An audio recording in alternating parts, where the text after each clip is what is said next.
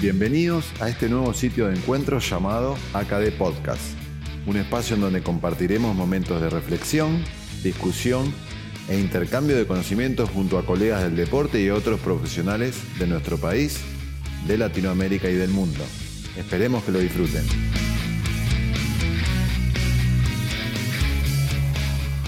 Nos acompañan nuestros sponsors oficiales. BEMA, Argentina. Evolution. Hipoallergic. Centro Ortopédico Peláez. Y nos apoyan Body Care y Meditea. AKD Podcast. Episodio 10. Bueno, bienvenidos a todos a este episodio número 10 de AKD Podcast llamado Kinesiología con software y aplicaciones. Una, un, un capítulo nerd tenemos hoy eh, y quiero presentarles a nuestra invitada de hoy, Clarisa Mildenberger. Ella es kinesióloga, profe, especialista en kinesiología del, del deporte, es preparadora física y kinesióloga del equipo de florete de un club de allá de Rosario, docente de la Universidad UGR, de biomecánica, de kinesio deportiva, está en la licenciatura. Bueno, Clarisa, bienvenida, tremendo currículum. Eh, nos encanta que, que estés acá y poder compartir esta charla con vos. ¿Cómo estás? Hola Edu, ¿cómo estás? Bueno, muchas gracias a vos, muchas gracias a la Academia por la invitación. La verdad que es un, un placer ser parte de este nuevo episodio de podcast. Eh, uno siempre ahí como oyente tratando de seguir el hilo de, de los podcasts que siempre tienen alguna temática interesante a debatir y, bueno, es, es, un gusto escuchar a los otros colegas conversar con vos, eh, así que bueno, en este momento me toca a mí y como te digo, un gusto y agradecida por la invitación. Bueno, muchas gracias a vos por, por participar, por sumarte sin ningún pero eh, a cualquier hora disponible, así que la verdad que es un placer. Y también, bueno, anticiparles que Clarisa va a estar eh, en una de las mesas de este congreso a celebrarse en septiembre de este año y para nosotros también eh, va a ser eh, espectacular escucharle. Por suerte me toca moderar a mí esa mesa, así que vamos a ver si podemos exprimirle un poquito más. Y hoy vamos a hablar algunas, vamos a hacer un poquito de una antesala a lo que va ella a, a, a contarnos en el Congreso, pero no vamos a spoilear nada. Simplemente vamos a, a darle ya inicio a esto de eh, software y aplicaciones. Que a veces los kinesiólogos no estamos tan entrenados o no tenemos una formación tan, tan eh, específica, es que en este punto tenemos que verse un poco autodidactas o en alguna materia buscarle la vuelta. Contanos un poco, Clarisa, qué es lo que se te dio a vos por decir, bueno, eh, es importante evaluar y, y, voy a usar estas herramientas. Sin meternos mucho en detalle en cuáles. ¿Qué, cómo, ¿Cómo arrancaste? Bueno, la verdad que, eh, com como decías, estoy de docente de biomecánica en la facultad con otros colegas también.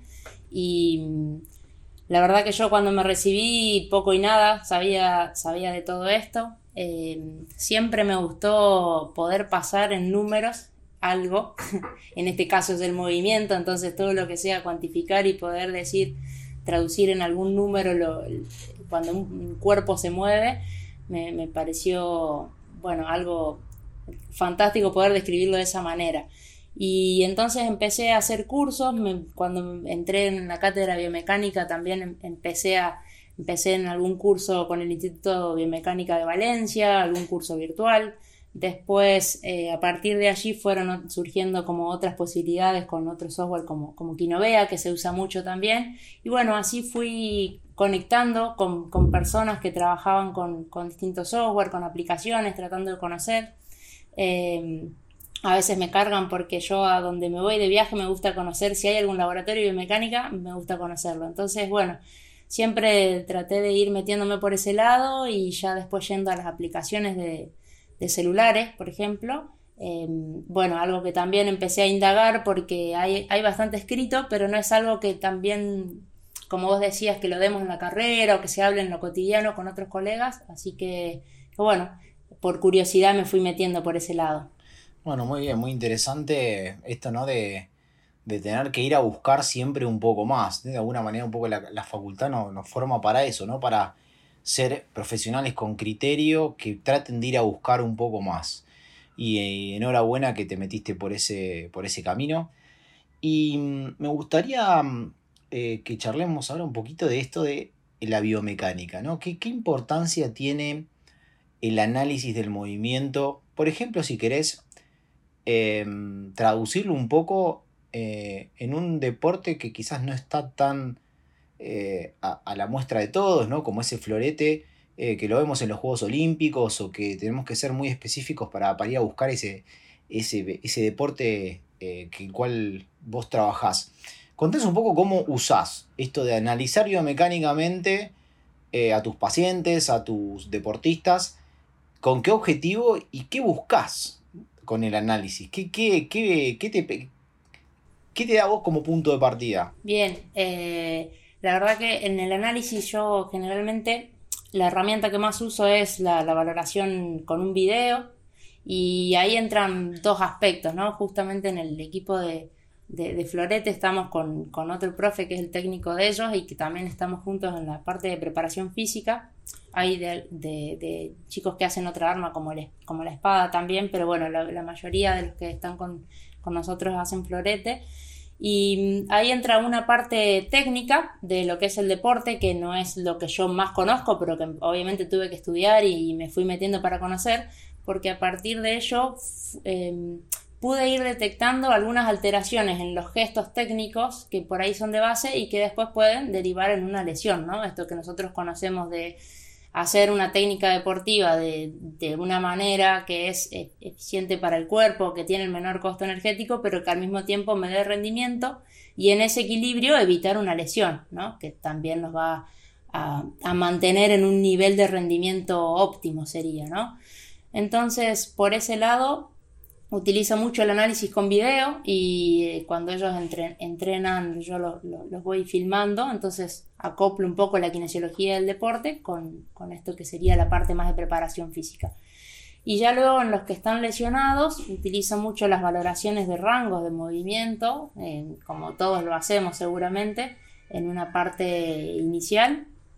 Y, y bueno, luego evolucionando em, a otras valoraciones ya más específicas con, software Kinovea, por ejemplo, de medir algunas velocidades o, tratar de ver cómo se están desenvolviendo con respecto a, un nivel previo en caso de yo tener el dato, ¿no? Que por eso trato de, siempre que puedo registrar para en algún momento que haya lesión, tener un dato previo. Bien, muy interesante, Clary. Y algo ahí que nombrás que me interesaría preguntarte, eh, por ejemplo, estamos de acuerdo ¿no? que eh, el levantador olímpico se puede analizar el movimiento de la barra, quizás en el plano sagital, en el plano frontal. Eh, me pongo a pensar, ¿no? seguramente como los que están escuchando, ¿se puede analizar en deportes de situación? ¿Es, difícil extraer esa toma, por ejemplo, grabada desde la, desde la tribuna o desde el mangrullo para analizar un gesto técnico? Eh, ¿qué, sabe de esto? ¿Se usa? ¿No se usa? Bueno, es, interesante la pregunta porque en los deportes de, situación, como ser un campo de juego, difícilmente podemos estar cerca de, los jugadores haciendo una filmación, ¿no? Entonces ahí habría que buscar alguna estrategia de, poder estar en un lugar y se pueden hacer algunas eh, tomas, por ejemplo, de, algunas dimensiones para después poder tener medidas de, de lo que son las distancias, las longitudes y en base a eso velocidades y aceleraciones, ¿no? Pero eso es muy dependiente, como vos decías, eh, hablabas de un frente y perfil, es muy dependiente del plano de movimiento. Y cuando uno necesita evaluar, si no, va, si no conoce cómo se va a mover la persona, es difícil poder anticiparse y puede que tenga suerte y justo se mueve en lo que nosotros estamos filmando o puede que no. En el caso de la esgrima eso cambia un poco porque el, territorio, digamos, donde se desplazan los esgrimistas está muy limitado. O sea, de hecho es una pedana y que van hacia adelante o hacia atrás.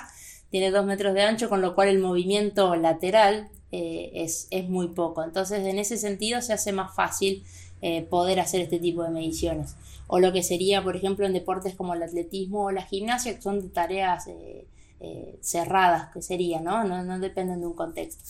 Ahora ya si entramos en, deportes de contexto, podríamos pensar en situaciones más estáticas, que se usa, se me viene por ejemplo el hockey, el corner corto, se usa el análisis, eh, de, hecho hay biomecánicos ahí en el CENAR, eh, que tengo contacto con ellos y, bueno, me comentan de las evaluaciones que hacen también. Eh, en, este caso, en esas jugadas estáticas, podríamos pensar en esa posibilidad de, valorar y, bueno, y obviamente si es alguien lesionado en esa vuelta o algo, poder tratar de ver cómo, cómo están sus, em, sí, sus capacidades o su rendimiento en relación a, valores previos, ¿no?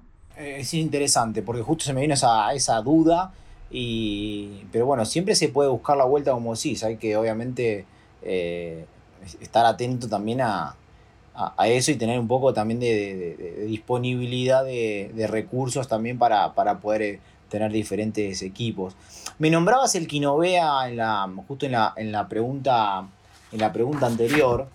Em, y yo lo que quería preguntarte es em, específicamente qué hace ese programa, cómo mide, me, me, hablaste de velocidades, se puede medir la velocidad angular con ese, con ese programa, qué beneficios me traería.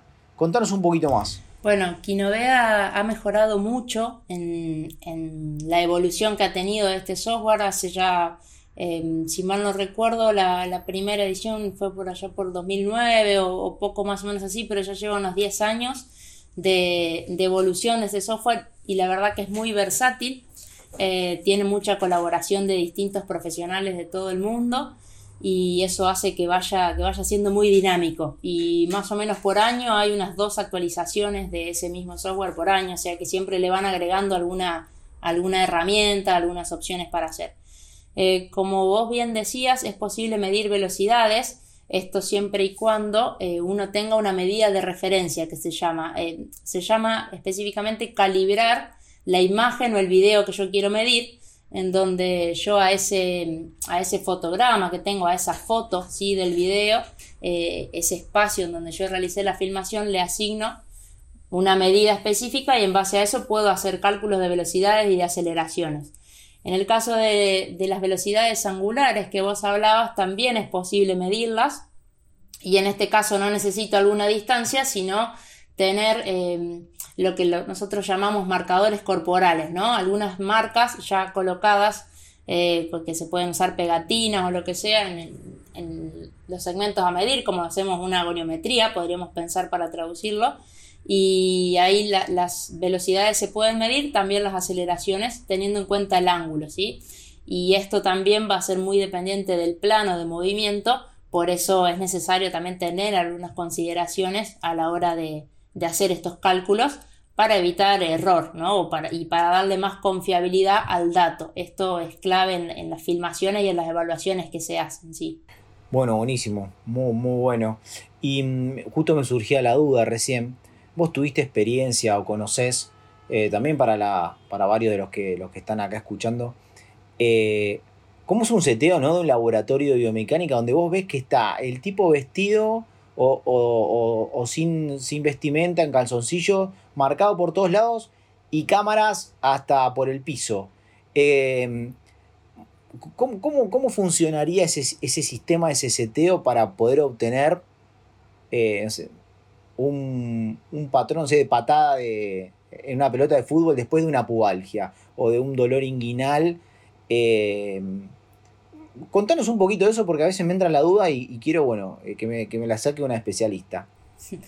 Bueno, Edu, eh, es muy buena tu pregunta. La verdad es que es algo que, como hablábamos ya anteriormente, en, la carrera de grado no se ve, no se estudia y después solo quienes se dedican a esta parte pueden, pueden profundizar. Lo que vos decís hace referencia a un laboratorio de biomecánica propiamente dicho que utiliza otro tipo de cámaras más sofisticadas y que permite hacer una valoración en, 3D. ¿sí? Acá en Argentina hay, hay pocos, de hecho hay, hay uno en el CENAR que lo usan poco, hay otro en la, en la UNSAM, hay otro en, en Oro Verde, en la Facultad de Bioingeniería, o sea que ahí también los bioingenieros se dedican mucho a estas valoraciones biomecánicas y siempre es necesario tener alguno en el equipo o a quien consultar porque manejan otras cosas que como kinesiólogos por ahí no, llegamos a tener ese nivel de información, ¿no? Em, pero en esos, en esos laboratorios se instalan un mínimo de 8 cámaras de estas específicas que necesitan poca luz para poder funcionar y por eso es que los vemos a las personas con, todas esas marquitas, que son los marcadores corporales, que son como unas bolitas, ¿sí? Y que em, con los haces infrarrojos que tienen estas cámaras permiten tomar ese dato. El error que tienen esos sistemas, que son altamente costosos y, más para nosotros aún en nuestro país, eh, tienen errores de medio milímetro, ¿sí? 0,5 o 0,6 de milímetros en el espacio que está debidamente calibrado, o sea que eh, sigue siendo el gol estándar para lo que es análisis de movimiento. Ahora bien, nosotros nos, ponemos a pensar en esto que hablabas vos, de, un contexto, una situación de juego, claramente ahí es donde el análisis de laboratorio específicamente se queda corto, ¿no? Porque no, no tiene una validez ecológica como quisiéramos. Pero en lo que es análisis de movimiento, con esas cámaras y haciendo el movimiento se puede observar a todo el movimiento en los tres planos, cosa que si nosotros lo hacemos con una filmación, nos estamos quedando con un solo plano de movimiento, ¿no? Y si juntamos dos cámaras, em, estaríamos viendo un, multiplano, o sea, dos planos, pero eh, no, no logramos hacer esa congregación de los tres planos. Hay algunos algoritmos que a partir de dos filmaciones permiten hacer una estimación de, ese, de esos tres grados de esos tres planos de movimiento, perdón, pero que bueno, que ya después necesitan también otra elaboración y, se puede hacer, ¿sí? Pero no es lo que, no es lo más accesible para nosotros en, términos de tiempos y demás. Qué, qué, lindo, ¿no? Y además a eso sumarle plataforma de fuerza, hacer un, un despiole. Me pongo a pensar no sé si te acordás si estuviste presente en la charla de Enda King en el congreso que tuvimos en el 2020, donde ellos allá en la, en la Surgery Sport Clinic, en Sport Surgery Clinic en, en Dublín, eh, tienen eso en el consultorio, en la clínica. Entonces, claro, ¿cómo los pacientes no van a... Eh, e, es como estar en Disney, me imagino, para vos, eh, poder tener todo, además, valorar no solo el movimiento, sino la fuerza que ejerce en el piso, em, cuánto movimiento le imprime a un implemento. La verdad que justo se me vino esa charla y estuvo, estuvo muy, muy buena. Bueno, claro, la verdad que eh, está buena esa explicación porque, eh, como decís, ¿no? hay poco en, nuestro país y bueno, ojalá que, podamos tener más, eh, más, que podamos ver más, que se puedan abrir las puertas para que se pueda para que podamos conocer, ¿no? Porque es lindo conocer también esa parte del movimiento, ver más bien lo cualitativo. Imagino que es un poco lo que, lo que te mueve el piso vos también. Em, bueno, ahora pasemos un poco, quizás eh, pasamos a, lo, cual y pasamos a lo cuanti si querés. Eh, y me comentabas que, bueno, eh, solés usar algunas aplicaciones de celular para hacer mediciones de ROM y demás. Eh, ¿Qué aplicaciones usás y, cuáles son las articulaciones que, que, evaluas no solo en el equipo de Florete, sino en general con tus pacientes, con tus alumnos de la facultad? ¿Qué enseñás también? Eh, nos gustaría saber un poquito de eso. Contanos. Bueno, las aplicaciones de celular también son algo que, han evolucionado eh, abismalmente, diría yo, porque Mm, año 2000, 2016 más o menos estuvieron saliendo estas primeras eh, posibilidades con los iPhone, después 2018 empezaron a aparecer ahí algunos, algunos artículos ya que empezaban a comparar que se encontraban los inclinómetros que tiene el celular, ¿no? Un, celular tiene, tiene tres eh, sensores, digamos, que nos van a ayudar a poder aplicar esto que van a ser el giroscopio, el inclinómetro y el magnetómetro. Y a partir de eso, nosotros podemos tener justamente una valoración en número de esta inclinación que hace el celular. Que antes quizás se usaban los inclinómetros eh, análogos o que, tenían, ¿no es cierto?, la, la, agujita que se va moviendo con respecto a la gravedad. Y hoy en el celular, la verdad que tenemos todo a nuestro alcance. Em, hay aplicaciones que están validadas, otras de las cuales no, hay una validación, pero que sí se pueden usar tranquilamente, eh, sabiendo que bueno, uno tiene que ir probando para ver también esa confiabilidad, ¿no? Em, la que más uso yo es eh, Clinometer, que muchos la deberán conocer. Eh, hay varias aplicaciones igual que se llaman Clinometer y ahí están los fabricantes. Mm, hay una que se validó primero, la otra se validó después, pero también están ambas validadas y lo que podemos tener en cuenta es que a veces se validan para una articulación y no para todo, para todas las articulaciones, entonces hay que ver cómo colocamos eh, al dispositivo, al celular, cuando vamos a valorar el movimiento, para que justamente ese dato nos sirva, ¿no? Eh, de todas maneras, también siempre pensamos en, la confiabilidad para al momento de evaluar y, tratar de hacerlo de la misma forma para que justamente se pueda repetir ¿no? lo analizado. Bien, buenísimo. Y, ahí te metiste vos solita en, que algunas están validadas y otras no. ¿En qué articulación vos eh, le das importancia al, al rango de movimiento para? Retorno al deporte o protección, prevención, si querés llamarlo de esa manera. Bien, eh, me habías hecho esa pregunta y, me había quedado sin responder. Yo creo que hay algunas articulaciones que sí o sí tenemos que valorar. Si trabajamos eh, sobre el miembro inferior, la, flexión de tobillo, ¿sí? o dorsiflexión, eso siempre creo que todos lo estamos evaluando. Si pensamos en el retorno al deporte, bueno, si hay alguna, alguien que tuvo un esguince de tobillo, que tuvo una lesión de, rodilla, cualquiera sea, no solamente el ligamento cruzado, pero eh, empezar a enfocarnos también en esa articulación más distal y no solo quedarnos con rodilla.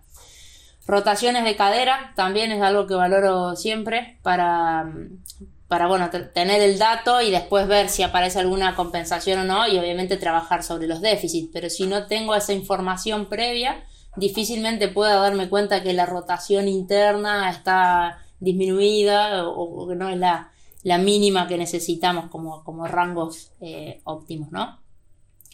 Y después si vamos al miembro superior, eh, podríamos pensar en las rotaciones interna y externa. Eh, es algo que yo, por ejemplo, con, con los chicos de esgrima había valorado en algún momento y mm, no he encontrado como muchos cambios eh, y muchas diferencias entre ellos. Así que ahora en las evaluaciones que hago yo trato de hacer evaluaciones semestrales, ¿sí? dos o tres evaluaciones al año como mucho, y tener ahí un dato informativo. Eh, ya no las estoy tomando, ¿sí? me centro más en, otras articulaciones. Pero bueno, para todos los deportes overhead es algo que creo que es necesario evaluar. Bien, muy clarito. Eh, entonces, Clara, tenés eh, mucha información, debes tener muchos atletas medidos. Bueno, te podés, eh, en este congreso de la AKE, puedes presentar algún póster con algunos valores normativos si querés. Como te estoy invitando a vos, invito a todos los que están escuchando que se animen a, presentar trabajo, póster, que todavía, todavía hay tiempo. bueno, Clary, muy, muy claro todo. y me gustaría específicamente preguntarse si, haces algo de medición de fuerza. ¿Te metes algo con eso? Eh, ¿Qué usás? Eh, ¿Cruzas datos? ¿Cruzas eh, algo quali con algo de ROM, con algo de fuerza? contanos algo de eso, a ver qué, podemos conocer de tu práctica. Bueno, otra pregunta interesante, picante para seguir después en debates a posteriori. Pero sí, sí, evalúo, mm, por ejemplo, en fuerza, evalúo plataforma de fuerza, no, no, no lo hago de rutina, pero sí, una evaluación, dos evaluaciones, eh, sí, dos, tres evaluaciones al mes suelo hacer. Em, lo que vengo evaluando eh, últimamente es ligamento cruzado anterior, eh, ya cuando está reinsertado, ¿sí? hacer una valoración de fuerza con plataforma y a eso nosotros lo estamos cruzando con eh, en el equipo que, trabajo en el, gimnasio, ¿sí? donde también está el kinesiólogo Raúl Beribé, que es un poco formador, formador mío también. Eh, ahí estamos haciendo cruces con fuerza isocinética y también, no a todos, pero en la medida que puedo, me gusta poder evaluarles la carrera y empezar a encontrar. Es algo que todavía no lo tenemos sistematizado del todo, pero que estamos tratando de buscar y cruzar datos para, eh, bueno, ir viendo un poco lo que se ve. Bueno, lindo. ¿Y de, y de plataforma qué, qué, qué hace? ¿Salto? En plataforma de fuerzas evaluamos sentadilla. Bien. Y lo que más nos fijamos es la simetría que hay en, en ambos miembros. Y luego saltos también con los test de Bosco, ¿sí? Evaluando, bueno, contramovimiento, eh, drop jump. Y de ahí sacamos también el, el RSI. Bien. Eh, lo que puedo decirte a priori es que que es algo quizás que se cae de maduro, pero lo que hemos encontrado es que los valores de fuerza, bueno, se condicen en, en, cómo se comporta la extremidad lesionada y la que no está lesionada, pero muchas veces los valores en la cadena cinética cerrada, al ser un gesto, por ejemplo, un salto, las caídas o si uno quiere ver esos picos de fuerza, cómo cae y demás, bueno, son bastante aleatorios, diría, porque depende mucho de cómo hicieron el impulso y cómo controlan el salto en, el momento del vuelo. Así que eh, algo que yo por ahí esperaba encontrar una cosa, me voy dando cuenta que, era bastante diferente a lo que me esperaba. Es muy interesante eso que nombrás porque se ven que los picos de eh, cómo salta en el software, que se van los picos al diablo, en, quizás en la repetición 1, en la 5 y en la 8. Y en las demás absorbió bien y vos decís, ¿qué está pasando? Entonces, eh, ¿es confiable, no es confiable la máquina? ¿Estoy ejecutando bien yo la consigna? ¿El atleta está dando el 50%? ¿Está desorientado? Es como que difícil, ¿no? Buscar ese patrón. Eh, pero imagino que también con la parte eh, de, la, de lo cual y que haces por video y podés llegar a cruzar, pueden llegar a salir futuros trabajos de investigación muy interesantes que, bueno, eh, mantenerme al tanto porque, porque me interesan, ¿eh? Em, te quería consultar también, ya que lo metiste vos, porque te estás metiendo vos en el barro, ahora salí, ¿eh? Esto del, del drop jump, ¿sí? Y la, importancia ahora que se le está dando a partir de los últimos trabajos al salto vertical con respecto al reclutamiento de la, de, la articulación de la rodilla. Em, ¿Lo usás Em, en esta patología para el return to play, lo usas para también mensurar un poco em, el stiffness o esta RCI en, en post-desgarro de gemelos, en Aquiles, tendinopatías, desgarro de, de, de cuádriceps. ¿Cómo, lo usas? ¿Cuál es tu, tu, tu pool? Bien, por ahora es, linda pregunta porque ahí nos abrimos en un montón de, lesiones, ¿no? Pero eh, lo que yo estoy haciendo ahora va vinculado más que nada a ligamento cruzado o lesiones de rodilla, ¿sí? Em, depende si es algún deporte que, trabaja los saltos como volei o como básquet, ahí sí tratamos de hacer hincapié en, en esto del RSI y sugerir si falta mejorar o no eh, quiero destacar también que ahí en el, gimnasio donde, donde hago estas valoraciones, hacemos muchas valoraciones externas. Entonces, mm, en muchos casos nos limitamos a hacer una sugerencia de lo que se ve y, lo comunicamos a través de un informe para que lo vean los profesionales que están siguiendo en el cotidiano de ese caso. Bien. Pero bueno, por lo demás, eh, como te decía, más que nada rodilla y es muy interesante abrir eh, la, vía para otras lesiones como, como, el tendón de Aquiles, como algunos desgarros, eh, sí que queda mucho por andar. Obvio, obvio, obvio. Bueno, aclaramos em, para algunos que a, veces hay estudiantes escuchándonos y demás, el RCI, el Reactive Strength Index, que sería cuánto tiempo yo utilizo el contacto en el piso para volar eh, o para salir del piso lo máximo posible, esa relación como decía Clary, es muy importante tener en cuenta, eh, bueno, como ella la usa, como lo usan eh, muchos colegas. La verdad que es muy interesante, creo que es una variable que tenemos que, que no se nos puede escapar, porque básicamente, ¿no? Es como sucede, el otro día leía que el tiempo que se toma la lesión de cruzado, que son 50 milisegundos, en, en, generarse esa, ese valgo y rotación, inter, rotación interna. Eh, y nunca vamos a llegar a tanta velocidad tan rápido, a tener un atleta súper rápido. Por eso, cuanto más rápido y fuerte estén, creo que, es una, una buena ecuación, no sé qué opinas vos. Sí, sí, sin duda, creo que en lo que está a nuestro alcance tenemos que tratar de optimizar eh, tanto en tiempos como en contextos, ¿no? Y en, y en variabilidad de contextos. Pero bueno, es lo lindo de nuestra profesión y, para quienes somos profes poder conjugar ahí un poco los dos caminos que hemos recorrido y que, y que lo hemos recorrido porque nos ha gustado. Así que eh, bueno, creo que compartimos, compartimos eso. Totalmente, totalmente. Bueno, lo, repito, lo repito, pero bueno, Claris, profe. Eh, venimos ya con varios, varios invitados que son profes. Es como que encontramos un, perfil eh, muy parecido y está bueno. Bueno, Clary, la verdad que nada, me encantó, me, voy picando, que se me quedan picando muchas cosas para, para, el Congreso que te voy a preguntar más. Ahí, ahora no spoileamos nada, en el Congreso te voy a sacar más y quiero que, nos, que nos cuentes todo lo que, lo que vos sabés. La verdad que fue un placer tenerte eh, en, esta, en este episodio. Muchas gracias. Bueno, Edu, eh, gracias nuevamente a vos, a la, a la asociación y bueno, es un gusto poder, poder sumar un poquito y compartir lo que uno ha aprendido eh, para abrir también a debate y, bueno, a nuevas inquietudes que, nos movilizan a todos. Que un placer y nos estaremos viendo en el Congreso. Un placer. Eh, bueno, me gustaría, si puedes invitar a todos los oyentes al Congreso a que participen, a que se inscriban.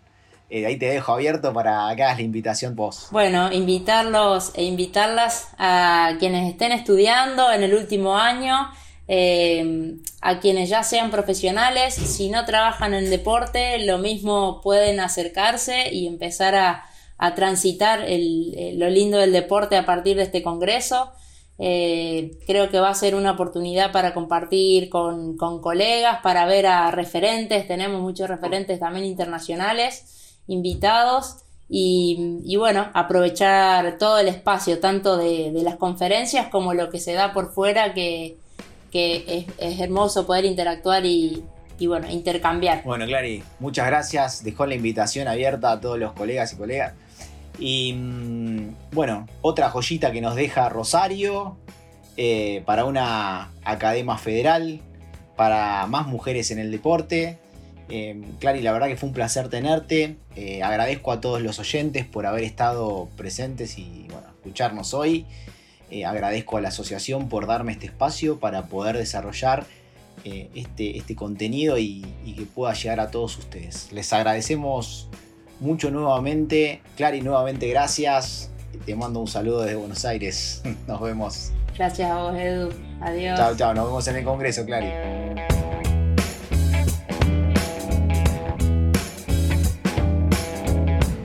Les agradecemos por compartir este encuentro con nosotros y los invitamos a asociarse a la ACAD para tener acceso a la revista, jornadas y a todo el contenido de nuestra asociación. Pueden ingresar a www.acad.org.ar, el sitio oficial de la Asociación de Kinesiología del Deporte. Los esperamos en un próximo episodio de ACAD Podcast. Hasta pronto.